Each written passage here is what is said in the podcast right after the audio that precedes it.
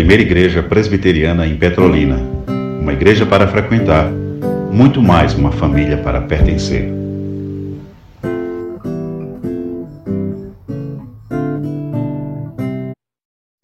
Abramos a Bíblia Sagrada, meus irmãos, é a última, a última mensagem desse, dessa série, aprendendo com eles personagens ao redor da cruz.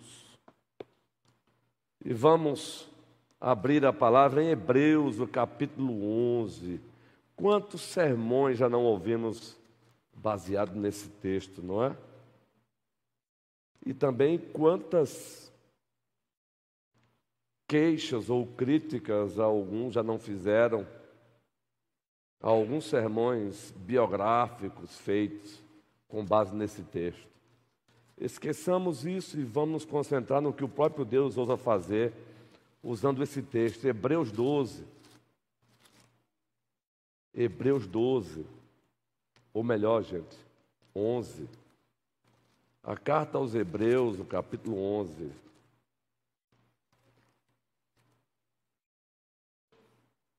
Hebreus capítulo 11. Assim se encontra o texto. Ora, a fé é a certeza de coisas que se esperam, a convicção de fatos que se não vê. Observem que o autor aos Hebreus, no primeiro versículo, ele nos oferece uma definição de fé. A fé é a certeza de coisas que esperam. E a, e a convicção de fatos que se não vê. Depois que ele oferece essa definição de fé, e que definição, não é? Olha só, gente. É a certeza de coisas que se esperam. E a convicção de fatos, isso é história, que se não vê. Depois daí, ele nos oferece uma lista de personagens que manifestaram essa fé, que viveram essa fé. E ele oferece essa lista, essa biografia resumida,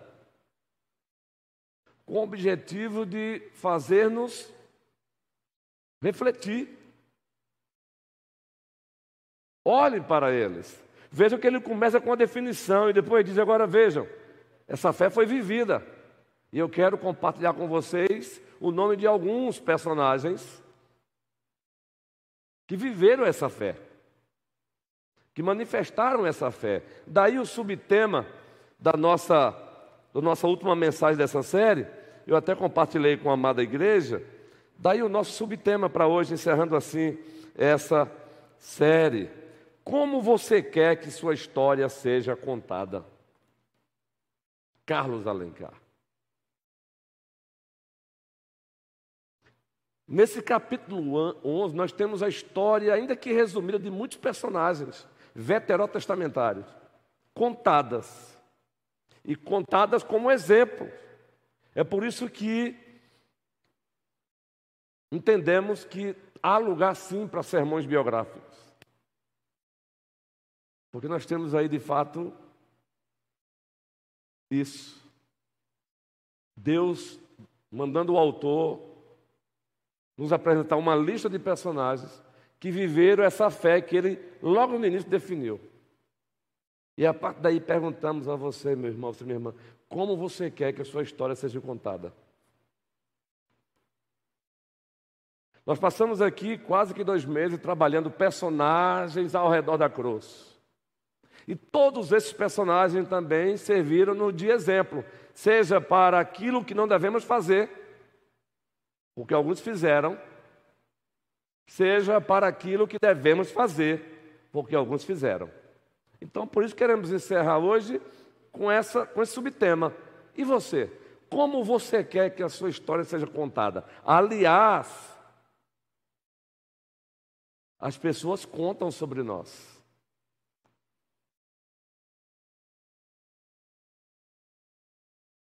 E o que as pessoas têm contado sobre a nossa fé? O que os outros têm contado sobre a nossa fé? elas contam sobre nós estando nós vivos, e elas contarão sobre nós depois que também daqui nos despedirmos. E como você quer que elas contem a sua história de vida? E aqui queremos citar alguns personagens de Hebreus, mas não vamos parar em Hebreus, não. Antes, abra sua Bíblia em Mateus, primeiro capítulo, versículo 19. Antes dos personagens citados aí em Hebreus, queremos citar outros antes. Mateus 1,19. Observem que propositadamente Mateus, movido pelo Espírito Santo, dona Dija, ele faz uma nota sobre José. Observe que ele está narrando o nascimento de Cristo, mas nesse processo de narração ele nos dá uma nota. Ele abre um parênteses assim e diz: Olha, vejam só o processo. O anjo, o Mateus está descrevendo que José, Maria foi encontrada grávida por obra do Espírito Santo. José soube e logo ele imaginou que fosse uma traição, um adultério. Daí em diante, observa o que o narrador diz. Mas José seu esposo, sendo justo. Gente, eu nunca, desde a primeira vez que eu preguei nesse texto, eu não me esqueço mais disso. Aqui acolá eu releio para mim mesmo. Porque, olha só, uma nota, mas José, seu esposo, sendo justo. E como foi que José manifestou mais ainda que era um homem justo? E não a querendo infamar, resolveu deixá-la secretamente. Havia esse expediente na época para a pessoa traída. Havia esse recurso de você romper o casamento que já começava numa, num contrato sem secretamente, sem precisar expor a pessoa. E ele, ele, ele resolveu fazer uso desse expediente jurídico da época. Sendo ele justo. Olha que história linda, gente. Olha como José nos é apresentado, um homem justo, reto, temente. Veja que, olha, por trás dessa palavrinha justo, temor, o homem que temia Deus. No aniversário do presbítero Jorge, pregamos um sermão aqui com o tema tentar, tentar viver a vida debaixo do sol, desconectado da vida acima do sol, acima do céu de Deus, é vaidade.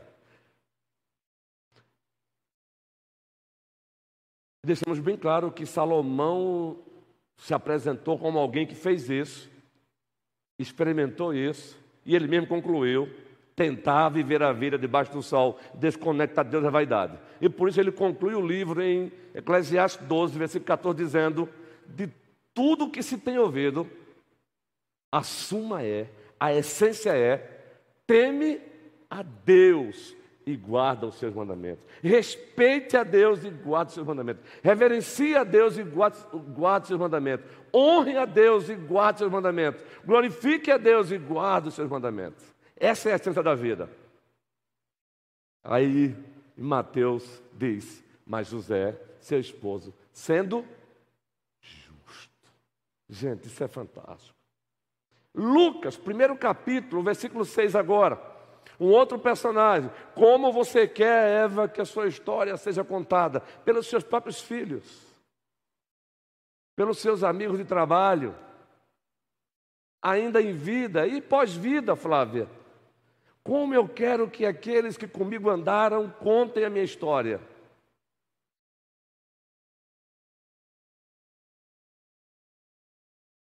Volta só um pouquinho o versículo 5 para a gente situar os irmãos. Nos dias de Herodes, rei da Judéia, houve um sacerdote chamado Zacarias, do turno de Abias. Havia turno, meu irmão. Era uma coisa linda. Sua mulher era das filhas de Arão e se chamava Isabel. Agora, olha a nota que vai ser. Agora é Lucas que vai dar essa nota sobre Zacarias. Ambos eram, Zacarias e Isabel, ambos eram justos diante de Deus.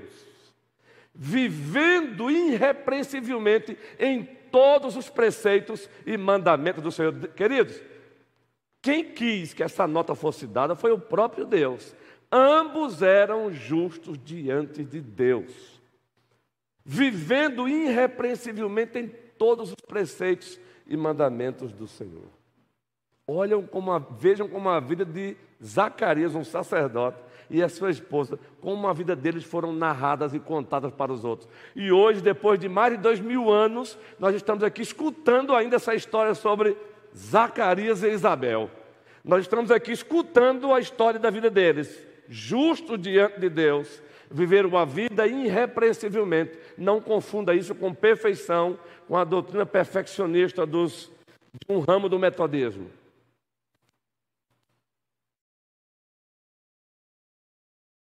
Isso é forte, não? Agora vamos para Atos, o livro dos Atos dos Apóstolos, capítulo 6, versículo 5. Vamos ali para o texto que narra o início do ministério de misericórdia, que são os diáconos. Eu amo a tradição reformada porque ela, ela, ela acaba é, formulando nomenclaturas para identificar aquilo que está na Bíblia.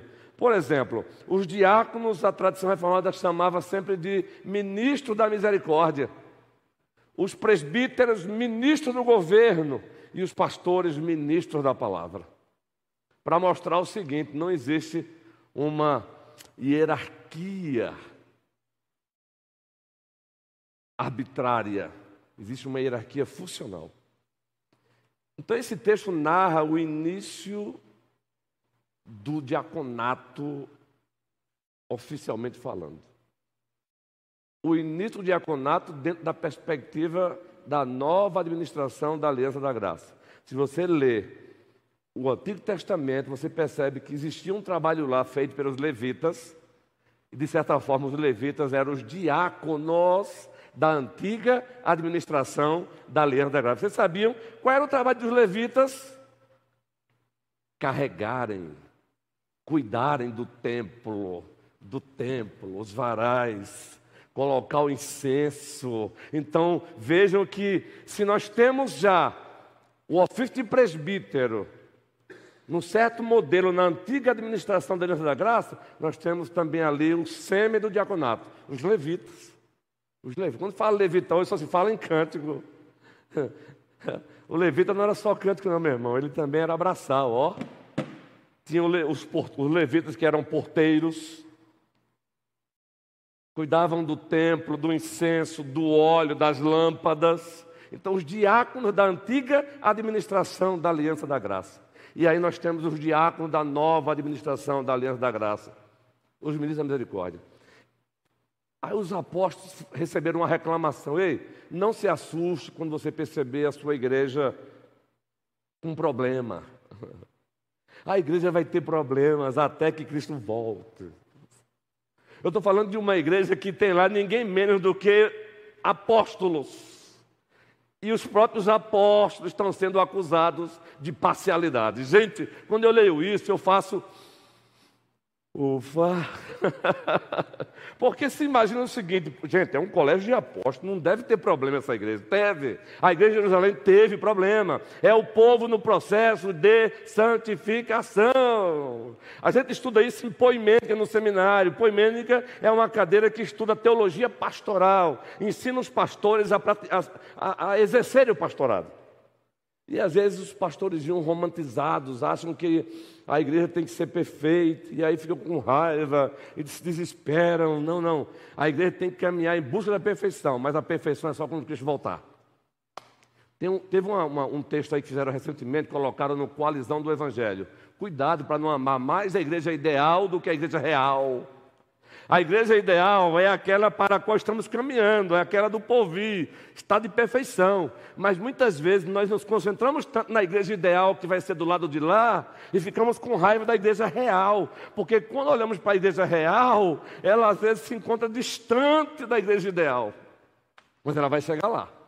Paulo disse em Filipenses 6: aquele que começou a boa obra em vós há de completá-la até o dia de Cristo Jesus. A igreja real vai chegar um dia, a igreja ideal, mas até lá, meu irmão, É batalha, é batalha, é batalha. Então, nesse processo de escolher o diácono, tem uma nota que nos é oferecida. Vejam que nota, gente. O parecer agradou a toda a comunidade. O parecer, qual foi o parecer? Escolher sete homens de boa reputação, cheio do Espírito Santo, tal, tal, tal. O parecer agradou a toda a comunidade. Veja, agradou a igreja. Veja que a igreja tem as suas prerrogativas, não é? Entendeu onde é que a gente, é, a gente aprende a ser presbiteriano? Tem prerrogativa na igreja local aqui, que é nossa como colégio pastoral. Mas tem prerrogativa que é da Assembleia. É da Assembleia. A gente só modera como conselho. É a Assembleia.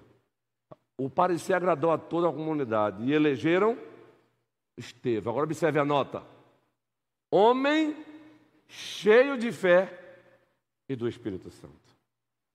Vocês perceberam Será que os outros também não eram homens cheios de fé e do Espírito Santo? Eu creio que sim. Mas mesmo assim, entre homens cheios de fé do Espírito Santo, ainda existem homens que são um pouco mais. Dependendo do quanto eles dobram mais o joelho, dependendo do quanto eles se santificam mais. Estevão, homem cheio de fé e do Espírito Santo. Que maravilha, gente! Vejam como a história desse homem foi contada cheio de fé e do Espírito Santo. Estevão, cheio de fé e do Espírito Santo. Aí alguém diz: como foi que se deu isso? Aí você vai lá para Atos 7 e você tem um exemplo, como ele era um homem cheio de fé e como ele era cheio do Espírito Santo. Esse homem se colocou diante do sinédrio, meu irmão. O poder político e religioso da época. E ó, um sermão daqueles de Atos 7 é muito comprido. E vocês sabem qual foi o resultado desse sermão. Nem sempre um homem cheio de fé e do Espírito Santo, grave essa, vai ter sucesso aos olhos do mundo. Nem sempre um homem cheio de fé do Espírito Santo vai ser amado. A gente confunde as coisas. Nem sempre um homem cheio de fé do Espírito Santo vai ser acolhido. Às vezes ele vai ser escorraçado. Que Deus nos livre dessa experiência, mas é preciso entender isso. Que a gente romantiza, eu vejo até pregadores romantizam. Uma igreja cheia do Espírito Santo vai ser amada pela cidade. Quem disse isso? Ela pode ser amada ou pode ser odiada pela cidade. Alguns vão amar a igreja, outros vão odiá-la. O principal modelo de alguém que foi amado e odiado foi o nosso rei, queridos. As pessoas esquecem que os autores bíblicos usaram de hipérbole. Quando diz que toda a multidão seguia Cristo, o autor não está dizendo que numericamente toda Jerusalém seguia Cristo. É hipérbole para falar que uma multidão de fato ali, em determinado momento, seguia. Mas essa mesma multidão que de repente estava, já pregamos aqui, Osana, o que vem das alturas, logo, logo estava dizendo: crucifica-o, crucifica-o, crucifica-o. Falando em homem cheio do Espírito Santo, qual foi o homem também que, desde o ventre da sua mãe, cheio do Espírito Santo, mas terminou o capítulo final dele aqui na terra não foi muito agradável. E eu ouvi um pastor fazendo a seguinte pergunta: Mamães, vocês gostariam que Deus fizesse essa agenda para os vossos filhos? Vocês queriam ter um João Batista com essa mesma agenda? É, às vezes as mães querem de tudo, né? e não é pecado não, querer que seja um bom advogado, um bom médico, não, não, não. Mas acima de tudo, as mães e os papais deveriam desejar que os seus filhos sejam homens de fé e cheios do Espírito Santo. Se como consequência disso vão ser bons doutores, bons médicos, que também é mandato cultural de Deus, aí é com Deus. Cheio de fé. Ah, Estevão. Ah, Estevão. E o diácono pregador, hein? E o diácono pregador. O diácono, ó. Semelhante a Filipe. Lembra de Filipe? Rapidinho, vamos para Filipenses agora, capítulo 2. Como você quer, ser, quer que a sua história seja narrada? Alguns pastores precisam tomar cuidado. Porque é triste quando eles, por razões eclesiológicas, precisam deixar aquela igreja onde eles estão, onde ele está, ir para outro campo. E as histórias são contadas. e muitas vezes não são boas. Ah, o cara, pensa um cara atrasado, só chegava atrasado nos trabalhos. Eu já ouvi isso, como é triste. Ah, meu amigo, o cara não lia um livro por ano.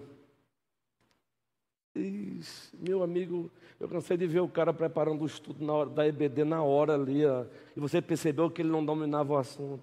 Eu estou contando aqui coisas simples. Eu não estou nem aqui dando exemplo de coisas piores, não é? Ah, ah e outra diz, ah, era bonzinho, era legal. Eu não quero isso para mim, não, irmão.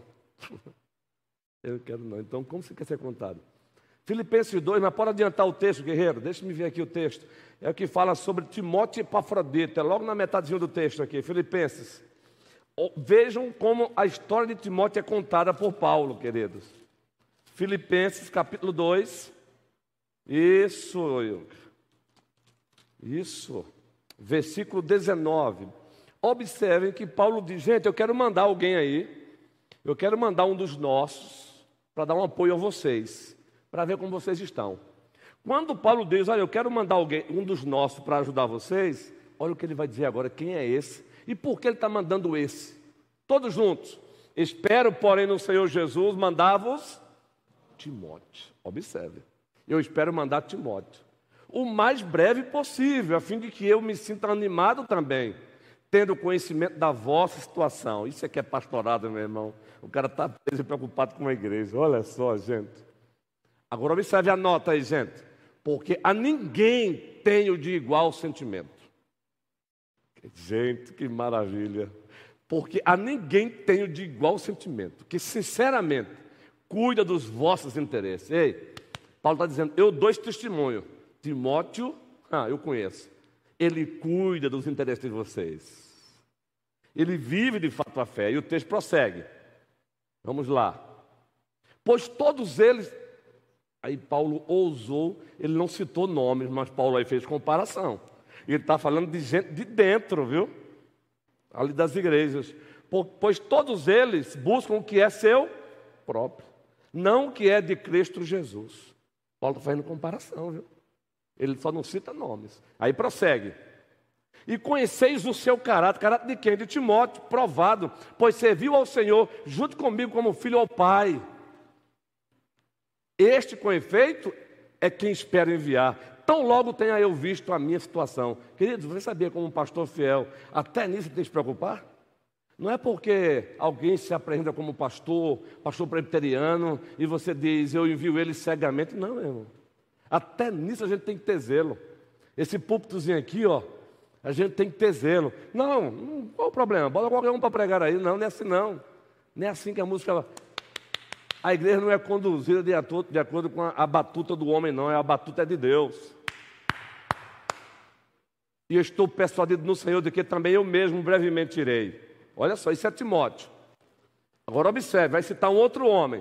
Julguei, todavia, necessário mandar até vós Epafrodito. Agora é Epafrodito. Por um lado, observe o que ele vai dizer de Epafrodito. Meu irmão, isso não é discurso barato, não, viu? Isso é testemunho. Meu irmão, cooperador e companheiro de luta. Grave isso. Meu irmão, cooperador e companheiro de luta. E por outro lado, vosso mensageiro e vosso auxiliar nas minhas necessidades. E o texto prossegue. Visto que ele tinha saudade de todos vós e estava angustiado, porque o vistes que adoeceu. Com efeito, adoeceu mortalmente. Deus, porém, se compadeceu dele, não somente dele, mas também de mim, para que eu não tivesse tristeza sobre tristeza. Por isso, tanto mais me apressa em mandá-lo, para que, vendo-o novamente, vos alegreis e eu tenha menos tristeza. Agora, gente, observa o que vem agora em seguida. Recebei-o, pois, no Senhor, com toda alegria. Agora, encerre a leitura desse texto, é a última parte. Toda a igreja. E honrai sempre a homens como esse. Paz, que texto. E honrai sempre a homens como esse. Valorize-os. Paulo está dizendo: valorize-os cuide deles, ame-os. Aí você pega a primeira carta aos Tessalonicenses, capítulo 5, versículo 12, nós temos uma teologia pastoral, deveres dos pastores para com a igreja, deveres da igreja para com os pastores. E lá Paulo diz para a igreja: tenha os presbíteros em alta estima. Tenha-os em alta estima, tenha-os em alta estima, tenha-os em alta estima. Aí vai dizer a razão, porque ele trabalha entre vós e sobre vós. Ele preside. Porque ele é um de vocês e eles trabalham sobre vocês como bispos, pastores, presbíteros. Viram a nota aí de Timóteo e Epafrodito? Daniel, como você quer que a sua história seja contada como cristão? Ah, Daniel? Rapaz, eu convivi pouco com Daniel, mas era compromissado. Eu vou dar meu testemunho, compromissado, viu? Compromissado. Esses dias eu ouvi algo lindo de Manuel, presbítero Moisés. Eu vibrei, viu, Moisés? Há, há dois dias. Eu, bem, isso aí eu vou compartilhar com a igreja, porque é coisa boa, viu, por favor. A coisa ruim eu não vou compartilhar, nem peço autorização para isso. Conversando com ele ao WhatsApp, ele conversando comigo sobre determinado trabalho. E ele mesmo citou, pastor, graças a Deus eu comecei bem o ano. Dentro daquele, daquelas resoluções. Até agora não faltei, quase não faltei às quintas e, quatro, e aos domingos muito menos. E eu quero chegar ao final do ano assim. Eu, ah, meu irmão, como eu me alegrei. Eu vi isso. Isso, meu irmão. Isso. Viu lá que está lá? Hoje é a quinta-feira, 18 barra 52. Domingo vai ser o domingo 18 barra 52. Vai ter domingo que você não vai poder mesmo, não, meu irmão. A doença chega e não dá, né? Tereza, a gripe chegou, melhorou, né, guerreira? E foram os dois aí. Vai ter domingo que não dá. Mas que seja apenas por uma doença, não é, é Luísa? Fora disso, a não ser obra de misericórdia e de necessidade, meu amorzinho. Casa do Senhor, princesa. Né, Angélica? Casa do Senhor. Eu quero encerrar porque a hora avançou, mas observe, eu quero ler ainda Hebreu, só a leitura. 2 Timóteo. Vejam esse texto. Eu só citei o lado bom da coisa aí, não é? 1 Timóteo, melhor. 1 Timóteo, primeiro capítulo. Agora vejam os exemplos ruins. Quando a história é contada e o aspecto não é agradável, eu digo, oh meu Deus, me livra, meu Senhor. 1 Timóteo, primeiro capítulo, Paulo está narrando algumas das suas experiências. E aqui nós temos uma nota pesada sobre alguns indivíduos, meu povo querido. 1 Timóteo, primeiro capítulo. Deixa-me ver aqui. Eu grifei aqui na nossa querida, em outra Bíblia aqui, eu vou para ela que é melhor. 1 Timóteo, primeiro capítulo, gente. Observe o versículo 18. 1 Timóteo, primeiro capítulo, versículo 18. Timóteo, meu filho, dou-lhe esta instrução, segundo as profecias já proferidas a seu respeito. 1 Timóteo, primeiro capítulo, versículo 18. Segundo as profecias já proferidas a seu respeito, para que seguindo-as você combata o bom combate, mantendo a fé e boa consciência, que alguns rejeitaram e por isso naufragaram na fé. Agora observe a nota aí. E dentre esses se encontram Imineu e Alexandre. O que aconteceu com Imineu e Alexandre? Abandonaram a boa consciência, abandonaram a fé, naufragaram. Paulo cita nomes. Quando Paulo citava nomes, ele estava protegendo a própria igreja. Protegendo a própria igreja. Significa que esses camaradas aí se tornaram perversos. Tem, tem que citar o nome. Imineu e Alexandre. Os quais entreguei a quem? Raquel, carinhosamente Kel. Mateus, Rafael, és tu, tá és tu, Rafael? És tu, Rafael. Rafael de Juazeiro, amigão de Mateus. Eu os entreguei a Satanás, sabe o que é isso não? Rogando a disciplina de Deus sobre eles, se de Deus eles eram. Nesse, nesse amor piegas de hoje que tem por aí, meu amigo, ouvi um pastor falando isso. Tu imagina vocês me ouvirem dizendo, eu entreguei fulano de tal a Satanás. Misericórdia, meu amigo. A gente é excomungado no outro dia. Paulo está dizendo que entregou Emineu e Alexandre a Satanás. Agora, por favor, para quê? Para serem castigados a fim de não mais blasfemarem. O objetivo era vê-los restaurados, mas também, ó, pare de blasfemar. Agora, 2 Timóteo, primeiro capítulo. 2 Timóteo, primeiro capítulo. Já estamos encerrando, viu, gente? 2 Timóteo, primeiro capítulo. Versículo 5, aqui para alegrar o coração das mulheres. O aspecto positivo, depois 2 Timóteo capítulo 4, o aspecto negativo novamente. Observem. Recorde-me da sua fé não fingida, Timóteo, que primeiro habitou em sua avó, Lloyd, e em sua mãe, Eunice. E estou convencido de que também habita em você. Como a história da avó, da mãe de Timóteo foi contada, né? Uma fé não fingida. Timóteo, a tua mãe, ela tinha uma fé verdadeira. Ela não tinha fé fingida. A tua avó também, Timóteo. Agora o aspecto negativo, como você quer que a sua história seja contada? 2 Timóteo capítulo 4. 2 Timóteo capítulo 4. Vejam só, o apóstolo Paulo, um discurso de despedida, ele também compartilha as suas dores.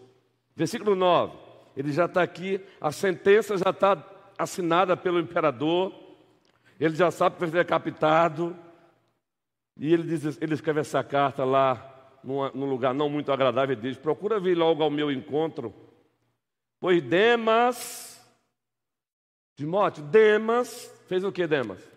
Tendo amado o presente século, me abandonou. Gente de Deus. Gente de Deus. Demas, tendo amado o presente século, me abandonou. Quando você lê Colossenses, Demas é apresentado como um, um parceiro de Paulo. Gente, algo aconteceu, não foi? Que triste.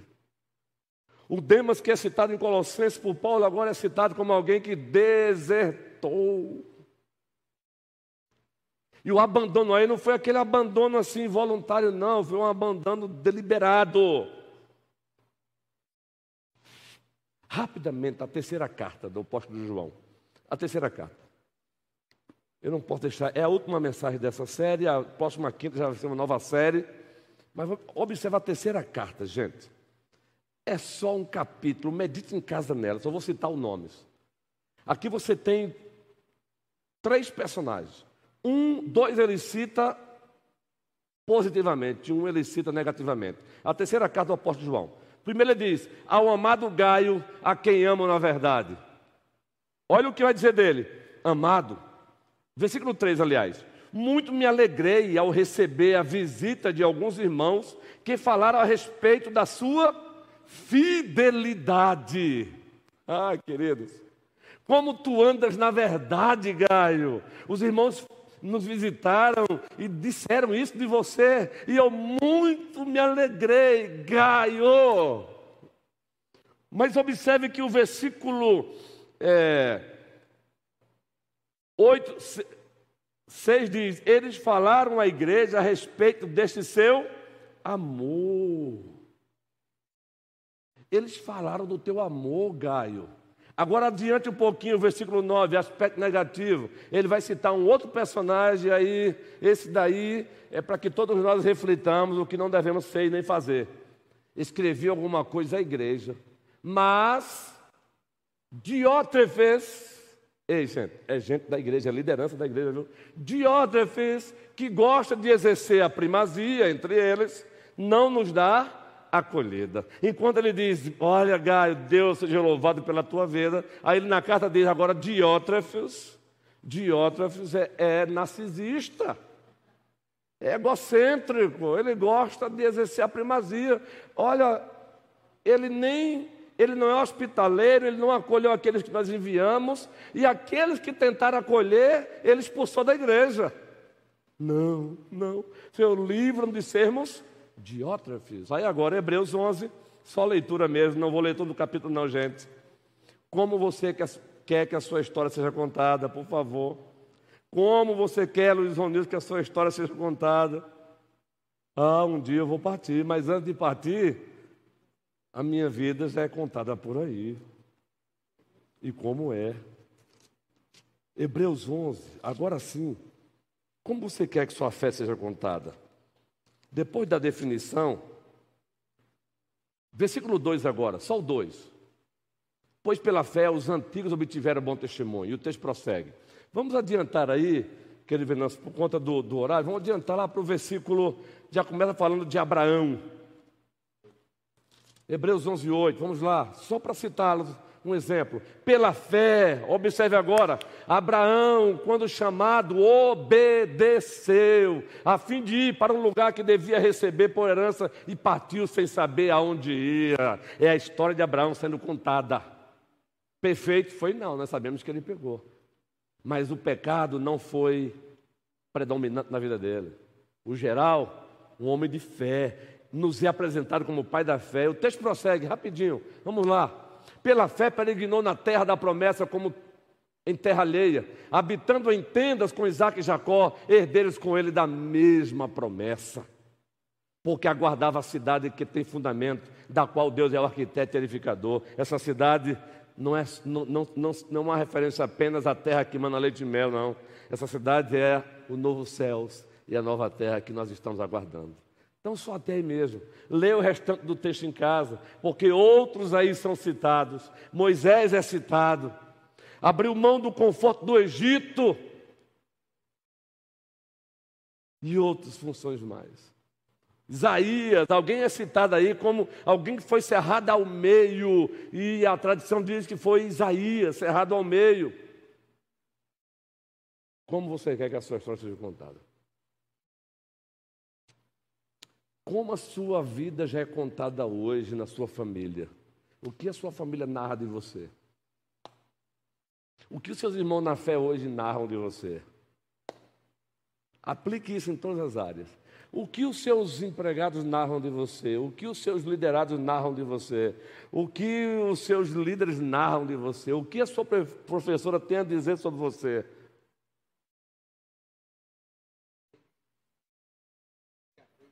Jabez. Isso, isso, Carlos. E aí? Que o Senhor nos abençoe, gente. É da vontade de Deus que sejamos luzeiros. Vós sois a luz do mundo. Não se esconde uma cidade de ficar sobre um monte, mas não é? Não se esconde uma cidade e ficar sobre o um monte, nem se acende uma vela e coloca debaixo do velador, mas sobre para alumiar os que, estão, os que estão na casa. Assim brilha a vossa luz diante dos homens, para que vejam as vossas boas obras e glorifiquem o vosso Pai que está nos céus. A tua presença, o que você tem sido para o outro, mel ou vinagre. Um exemplo do que não se deve fazer ou um exemplo do que se deve fazer. Que o Senhor nos abençoe, nos ajude, aprendendo com eles, personagens ao redor da cruz. Pessoas também estão aprendendo conosco, ou o que devem fazer ou o que não devem fazer. Esperamos e desejamos que elas olhem para nós e aprendam o que devem fazer. Lá na terceira carta tem um, um versículo que diz assim: Amados, imitem o que é bom e não o que é mal. Leia lá o versículo da terceira carta de João. Imitem o que é bom, não imitem o que é mal. Que o Senhor nos abençoe, hoje e sempre. Amém. Família.